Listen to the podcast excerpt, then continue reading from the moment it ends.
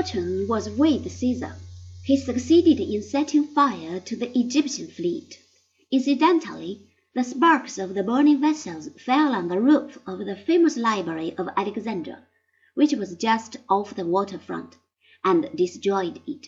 Next, he attacked the Egyptian army, drove the soldiers into the Nile, drowned Ptolemy, and established a new government under Cleopatra, the sister of the late king. Just then word reached him that Pharnaces, the son and heir of Mithridates, had gone on the war path. Caesar marched northward, defeated Pharnaces in a war which lasted five days, sent word of his victory to Rome in the famous sentence Veni, Vidi, Vici, which is Latin for I came, I saw, I conquered, and returned to Egypt, where he fell desperately in love with Cleopatra, who followed him to Rome when he returned to take charge of the government in the year 46. He marched at the head of not less than four different victory parades, having won four different campaigns.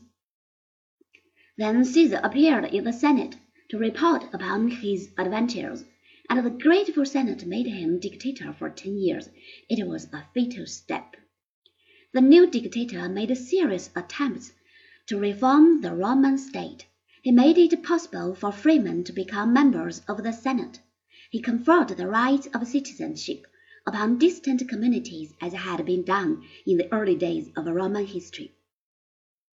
He permitted foreigners to exercise influence upon the government.